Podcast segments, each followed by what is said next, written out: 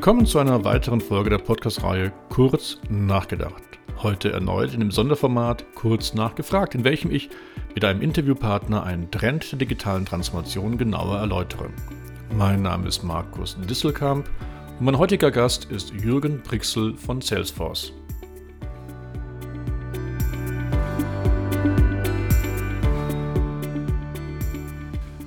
Mit Jürgen rede ich heute über die Digitalisierung von Marketing und Vertrieb, also eine weitere Folge zu dem sehr beliebten Thema. Konkret geht es heute über die Automatisierung von Vertriebs- und Marketingprozessen im Rahmen einer End-to-End-Lösung, also einer ganz durchgehenden Wertschöpfungskette. Wir reden dabei auch über IoT-Plattformen und darüber, dass das ursprüngliche CRM sich schon längst weiterentwickelt hat.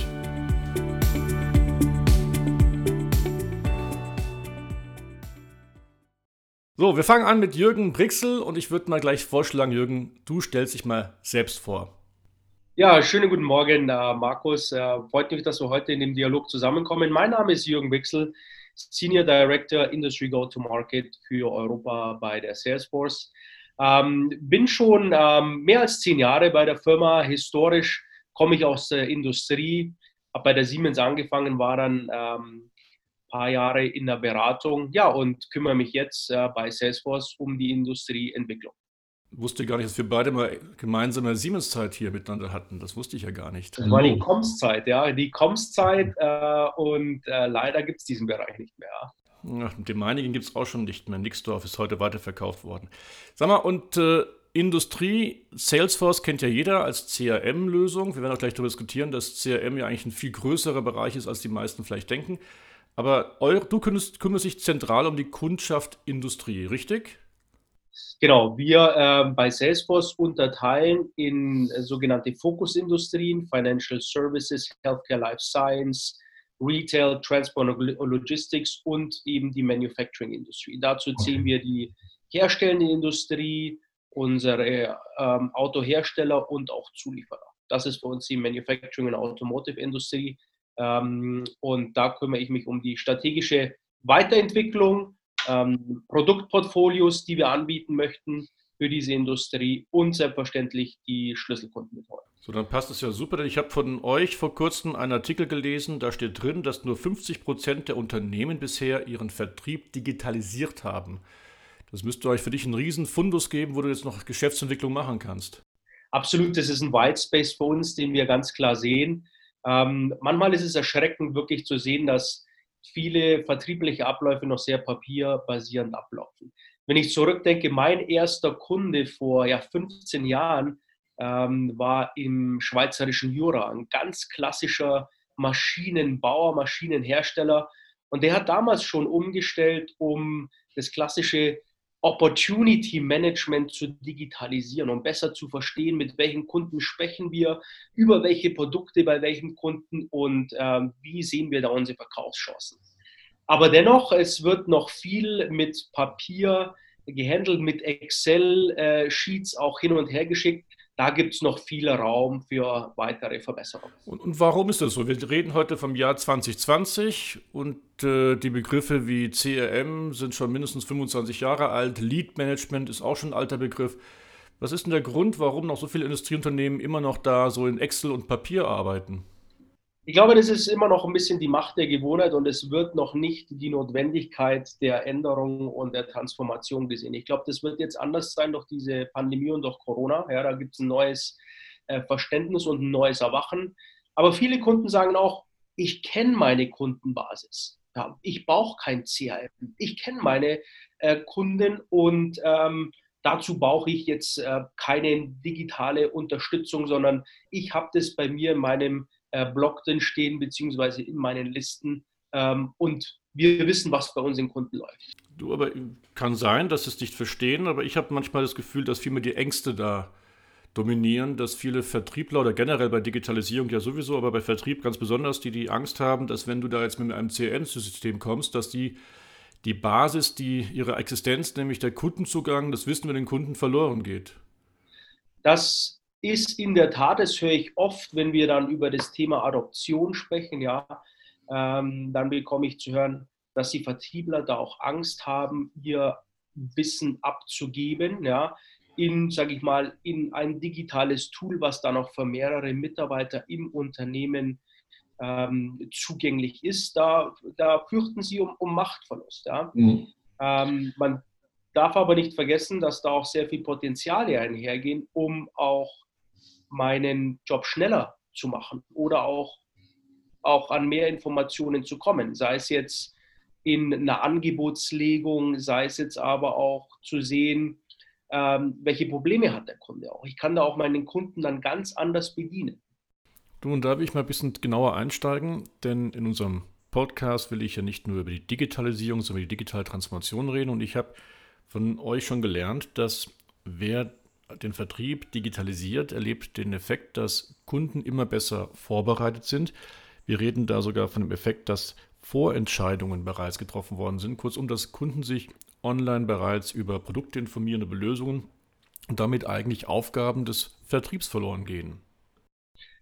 Das sehen wir auch so, absolut. Da gebe ich dir äh, vollkommen recht, Markus. Ähm, meine, wir sehen es ja im privaten Umfeld, glaube ich, ganz gut. Wenn ich heute, ich nenne es nur mal ein Beispiel, mir einen elektronischen Rasenmäher zulegen will, ja, äh, dann gehe ich auf Internetforen, ähm, schaue mir Vergleiche an und wähle dann sehr wahrscheinlich ähm, den Online-Shop mit dem besten Preis aus. Ja. Ähm, wenn wir das ein bisschen auf den Vertriebler, auch jetzt in der, sage ich mal, Herstellen oder in der Manufacturing-Industrie übersetzen, dann sehen wir ganz klar auch den Trend hin zu Lösungsanbietern. Ja. Ähm, große Firmen, die äh, Magnetresonanzgeräte verkaufen für Krankenhäuser. Da genügt es nicht mehr, dass sie tolle Geräte verkaufen, sondern das Krankenhaus benötigt wirklich eine Gesamtlösung. Und das stellt auch die Vertriebler vor neue Herausforderungen, jetzt weg von einem reinen Produkt Vertriebler hin zu einem Lösungsberater zu werden, der den Kunden berät. Ja, also der Vertriebler ist eigentlich der Berater, der Kundenberater der Zukunft.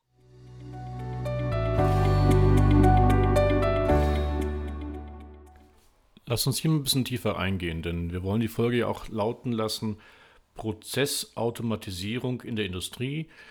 Und von euch habe ich gelernt, ihr redet ja nicht mehr von Einbahnstraßen, wo euer CRM-System einfach wie eine Einbahnstraße Informationen von A nach B weitergibt, sondern ihr redet ja von gleich von End-to-End-Lösungen. Wir reden hier von Prozessen. Wie darf ich mir das konkret vorstellen? Ähm, wir sprechen bei Salesforce immer von einem sogenannten äh, Customer 360. Ähm, für uns fängt der Prozess klassisch im Marketing an. Ähm, ich muss einen Kunden gewinnen. Ich muss ihn überzeugen, dass mein Produkt, mein Lösungsportfolio ähm, das für ihn attraktivste am Markt und für seine Situation ist. Dann, sobald der Kunde Interesse gezeigt hat, sei es jetzt über eine E-Mail oder über meine Website, wo er sich ähm, vielleicht ein Informationspapier runtergeladen hat, dann ist es notwendig, dass diese Information seamless in den weiteren Prozess überspielt wird für den Vertriebler. Ja, dass der Vertriebler weiß, dieser Kunde kommt jetzt von unserer Website-Präsenz, hat sich äh, folgendes äh, White Paper runtergeladen und zeigt Interesse in folgenden äh, Lösungs- bzw. Produktlinien. Äh, dann ist es entscheidend für den Vertriebler, hier dann auch sehr einfach ein attraktives Angebot zu legen, den Kunden dann zum Abschluss zu führen. Ja, ähm, und dann diesen ganzen Prozess in eine sogenannte Order, in den Auftrag überzuführen. Sobald der Kunde dann natürlich das Produkt bzw. die Lösung implementiert hat, sind wir dann auch sehr schnell im Service-Maintenance-Prozess. Das heißt, wie funktioniert die Maschine, welche Probleme tauchen auf, ähm, sodass dann auch der Service-Mitarbeiter die gesamte Historie kennt und sieht, wie sich der Kunde entwickelt hat, was hat er gekauft, was hat er bestellt, welche Produkte sind im Einsatz. Ja? Und das ist dieser gesamte Customer 360-Ansatz, den wir haben, dass alle unterschiedlichen Prozessteilnehmer von Marketing, Sales, aber auch Service einen einheitlichen Blick und Sicht auf den Kunden haben. Aber Jürgen, diesen Prozess, den du gerade schilderst, so schön er sich anhört, um den zu automatisieren, muss man doch von sehr vielen Quellsystemen Daten erstmal absaugen und wieder auch wieder zurückspielen. Wir reden da von ERP-Systemen, Supply Chain Management-Systemen und zur Preisfindung auch hochkomplexe Kalkulationsprogramme. Wie sieht denn das wirklich in der Realität aus, wenn du mit all diesen oft proprietären Systemen Datenkommunikation und Datenaustausch generieren willst? Über unsere offene Schnittstellenarchitektur, wir nennen das Open APIs, können wir sehr gut zu Bestandssystemen integrieren. In, ich sage mal, im deutschen Raum ist es sehr oft äh, ein SAP-System ja, im Backend, äh, wo Orderinformationen äh, synchronisiert werden, wo Preisinformationen, Kalkulationsinformationen an das CRM-System übergeben werden, äh, um dann so einen Angebotslegungsprozess als Beispiel ähm, durchgängig gestalten zu können.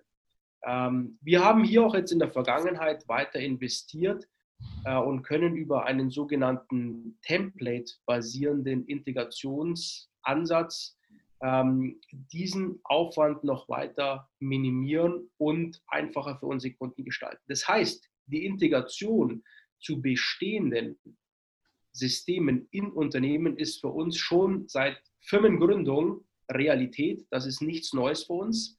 Ähm, da haben wir aber in der Vergangenheit stark investiert, um das für die Kunden noch einfacher und besser zu gestalten. Und brauche ich dann noch einen Mittellayer oder seid ihr dann quasi ein Mittellayer? Ähm, unsere Akquisition MuleSoft ähm, treibt eben diesen API-Template-basierenden Integrations-Approach voran. Äh, je nach, sage ich mal, Kundeninfrastruktur kann man dann entweder direkt zu den ähm, homogenen äh, zu den heterogenen Systemen sprechen.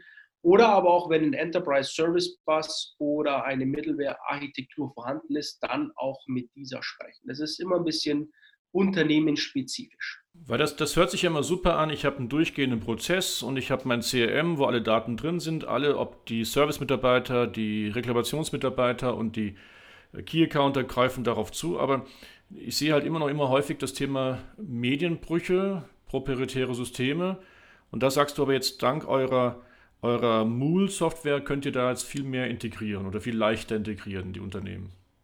Das ist ein Ansatz, richtig. Ähm, ein weiterer Aspekt ist aber auch, sage ich mal, unsere sogenannten Standard-Clouds für Marketing, Sales, Service und andere. Ich will dir nur mal noch ein Beispiel geben, was ich auch immer stärker jetzt äh, in der Industrie sehe.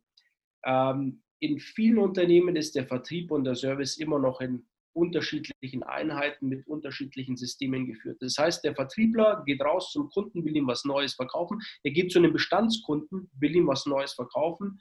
Sagt der Kunde, weißt du eigentlich gar nicht, welches Problem ich aktuell habe? Oh, nee, äh, muss ich noch mal ganz kurz im Service anrufen. Tut mir leid, weiß ich nicht. Absolutes No-Go. Ja? Ähm, durch die sogenannte Sales und Service Cloud von Salesforce können wir just auch diese Prozesse vereinheitlichen auf einer Plattform, sodass der Vertriebler genau weiß, bei meinem Kunden gibt es aktuell folgende Probleme. Ich kann noch mal in Rücksprache gehen mit meinem Service-Mitarbeiter. Wie ist genau der Stand? Was planen wir als nächste Schritte? Und ich komme so vorbereitet in meinen Termin. Ja, das erzeugt eine ganz andere Beziehung dann zum Kunden, weil der Kunde versteht, ich, mein Vertriebler kennt mich, er kennt auch meine Schmerzen, er kennt meine Probleme. Er legt mir aber auch dar, wie das Unternehmen versuchen wird, diese Probleme zu lösen. Bist du dann häufig Enabler mit eurer Technologie, dass auch dann interne Restrukturierungen stattfinden müssen, oder? Ich würde das nicht, Restrukturierung ist so ein bisschen negativ behaftet. Ich nenne es immer ähm, interne Weiterentwicklung und Enablement. Ja. Ein, ein, ein Beispiel von einem sehr großen ähm, Schweizer Konzern, die haben das wirklich geschafft, ähm, ihren Service Cost Center in einen Profit Center zu verwandeln, zu transformieren. Weil sie gesagt haben, jeder Kundenclaim, jeder Kundenrequest, jedes Kundenproblem ist eine potenzielle Geschäftsmöglichkeit. Und sie haben dann diese Problemfälle an den Vertriebler dann auch übermittelt als sogenannte Opportunity und der Vertriebler fand jetzt diese Transformation sehr spannend, weil es in der Tat wie neue Leads, wie neue Geschäftsmöglichkeiten für den Vertriebler sind, die aus dem Service heraus entstanden sind. Das Schlimme ist, das sind ja richtig gute alte Gedanken, die wir schon immer hatten, aber die halt in wenigen Firmen dann gelebt werden. Und wie du gerade sagst, technologisch ist, glaube ich, keine so große Herausforderung, es sind die Menschen, wo die Herausforderung ist. Gehen wir mal einen Schritt noch weiter. Jetzt bietest du dann, oder dank eurer Software können also äh, Unternehmen noch viel mehr Services anbieten. Wir reden ja auch von dem großen Megatrend der Serviceökonomie. Aber in dem Wort Serviceökonomie steckt ja auch das Wort Ökonomie, nämlich auch Geld verdienen. Ich erlebe das momentan recht häufig, dass, weiß ich, Maschinenbauer oder in das andere Industrieunternehmen wunderbare Services entwickeln, aber die gratis quasi ihren Kunden anbieten. Und ich verweise dann immer darauf, hey, wir wollen aber mit Services Geld verdienen. Äh, erlebst du, dass momentan neue Ertragsmodelle entstehen? Ja, wir sehen das ähm, immer mehr. Jetzt kommen so, sogenannte subskriptionsbasierende Modelle. Ähm, ich habe jetzt auch wieder, der, vielleicht sind die Schweizer da in manchen Dingen wirklich auch äh, jetzt äh, da ganz weit vorne, aber es ist auch ein anderes Schweizer Unternehmen, die haben jetzt einen ähm, seit ja, gut einem Jahr einen sogenannten subskriptionsbasierenden Service aufgebaut, wo die Geräte, der Zustand der Geräte gemessen werden kann. Und der Kunde bekommt bis zu, ich glaube, 50 Geräte sind es, die er analysieren kann in einer sogenannten Freemium-Lösung. Und dann gibt es aber noch weitere Möglichkeiten. Ja, ich kann dann Predictive Maintenance fahren. Ich kann natürlich noch mehr Geräte analysieren. Ich bekomme noch zusätzlich Informationen und Daten ausgespielt aus deren äh, digitalen Lösung, aus deren IoT-Plattform, was dann aber auch kostet. Ja, also das heißt, klassisch der Anfang mit einem ähm, Freemium-Modell, mit einem Freemium-Einstieg und dann, je mehr Daten und Informationen und Analyse ich ziehen möchte als Kunde, äh, dann geht es eben in einen bepreisten Bereich hinein.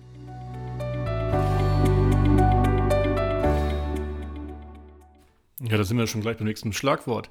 Den Plattformen. Vielen Dank, lieber Jürgen. Ähm, du sprichst von IoT-Plattformen, also von den Kommunikationsnetzwerken, über die Maschinen im Sinne von Industrie 5.0 und IoT miteinander verbunden sein können, Prozessoren miteinander Daten austauschen. Und jetzt sagst du, ihr als Salesforce habt da im Rahmen von CRM eine aktive Rolle drin. Ja, ähm, ich, ich spreche hier auch einen ganz großen Trend, den ich jetzt sehe, ist, ich, ich, ich nenne es für mich so ein bisschen Industry Cloud Mashup.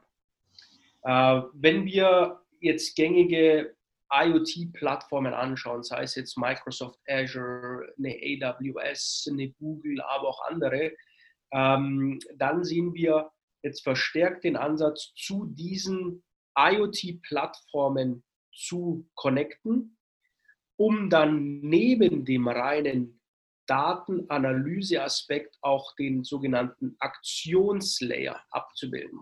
Das heißt, was passiert in vielen Fällen? Ich kann wunderbar analysieren, was mit meinen Geräten in der Produktion oder im Feld passiert, wie es denen geht. Aber ich komme dann immer zu einem Punkt, wo ich entweder dann einen Service-Mitarbeiter dorthin schicken muss, weil wirklich was kaputt gegangen ist oder kaputt gehen wird.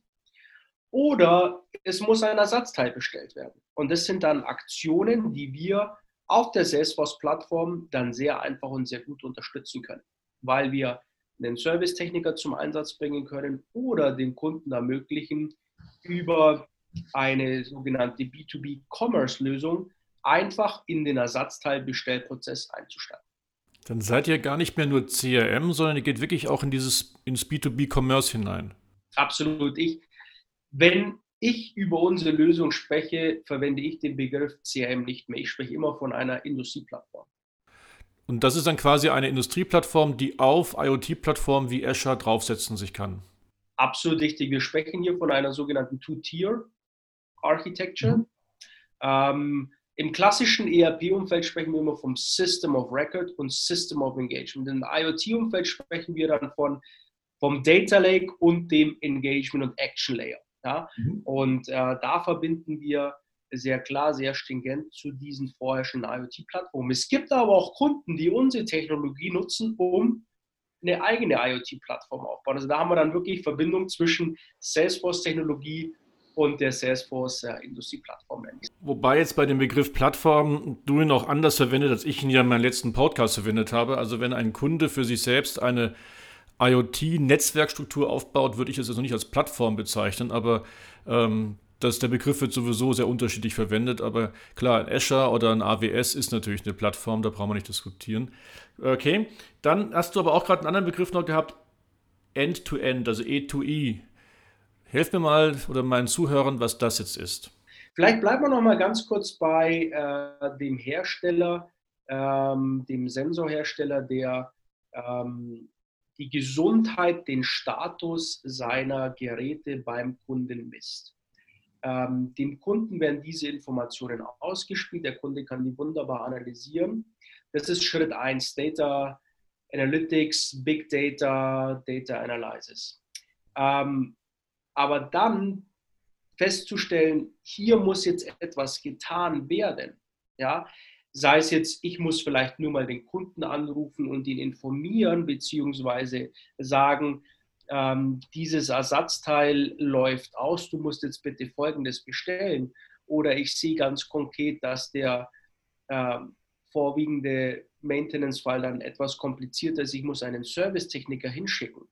Dieses Einplanen des Servicetechnikers, dieses Befähigen des Servicetechnikers auch über die Workorder, dass er ganz genau weiß, was zu tun ist, bei welchem Kunden, äh, in welcher Fabrik, ähm, das ist dann wirklich auch der End-to-End-Prozess vom Asset, von der initialen Informationsgebung des Assets bis zum Service-Mitarbeiter, bis er den ähm, Reparaturauftrag abschließt und dass es dann auch in die Verrechnung gehen kann. Das ist der End-to-End-Prozess, von dem ich in diesem Beispiel spreche, der eben durch diese Integration der Plattformen, sei es jetzt IoT und Salesforce in diesem Fall, möglich ist.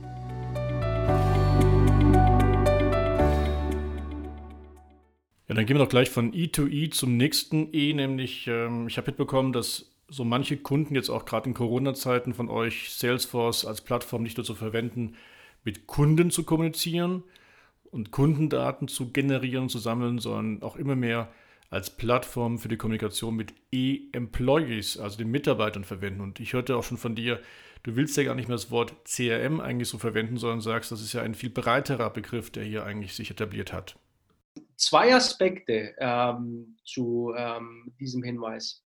Ähm, das ist zum einen unsere E-Learning-Plattform Trailhead.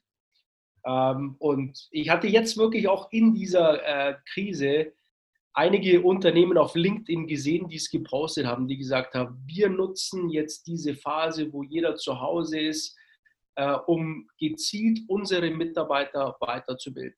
Ja?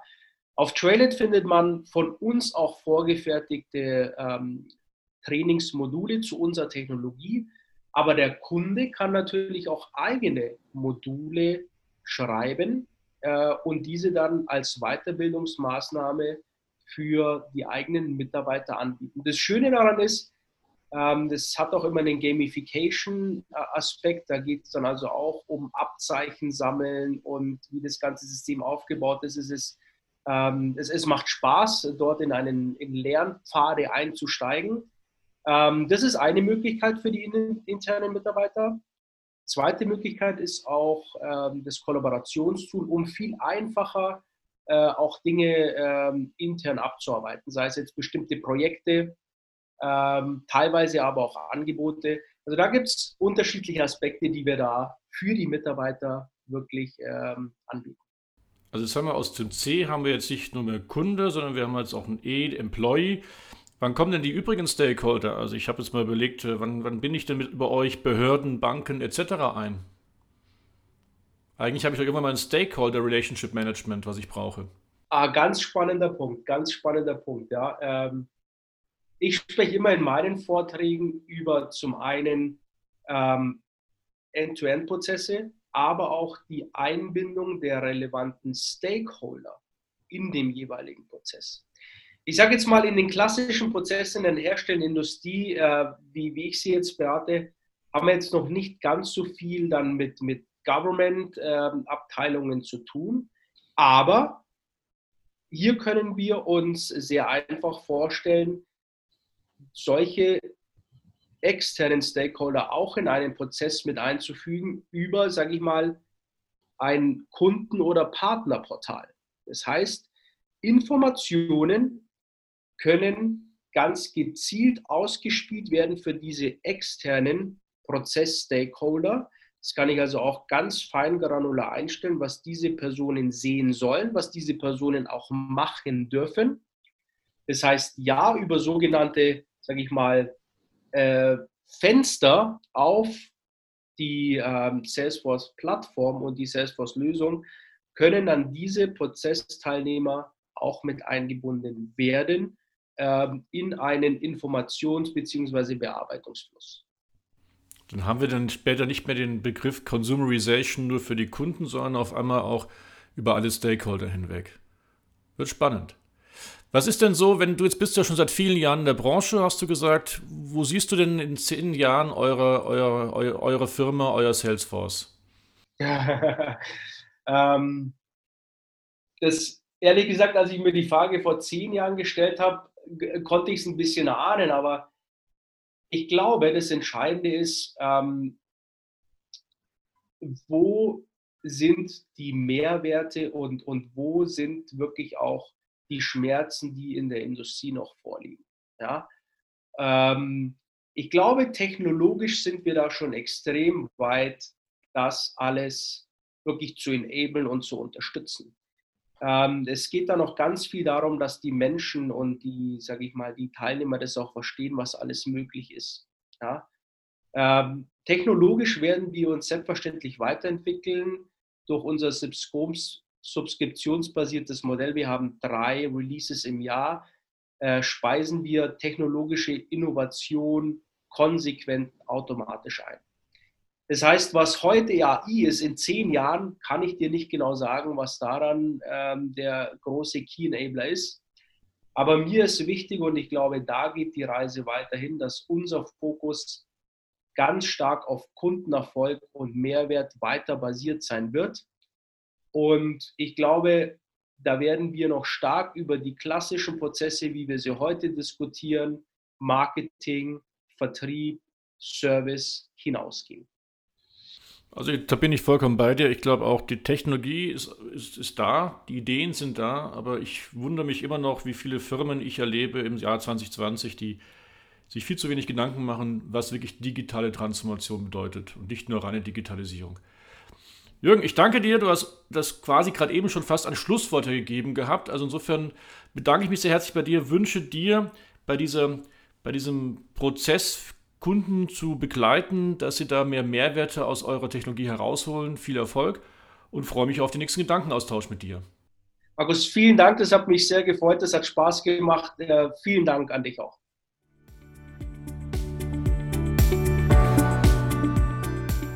So, das war eine weitere Folge der Podcast-Reihe Kurz nachgedacht. Heute wieder als kurz nachgefragt. Und ja, wie immer kommen wir zum Ergebnis, dass es eigentlich nicht Technologien sind, die entscheidend sind, sondern die Menschen. Die Menschen, die automatisierte Vertriebsprozesse nicht als Gefahr für ihre eigene Existenz sehen, aber auch Menschen, die den Mehrwert neuer Geschäftsmodelle, Service haben wir gesprochen, Beratung haben wir gesprochen, aber auch eben Ertragsmodelle akzeptieren.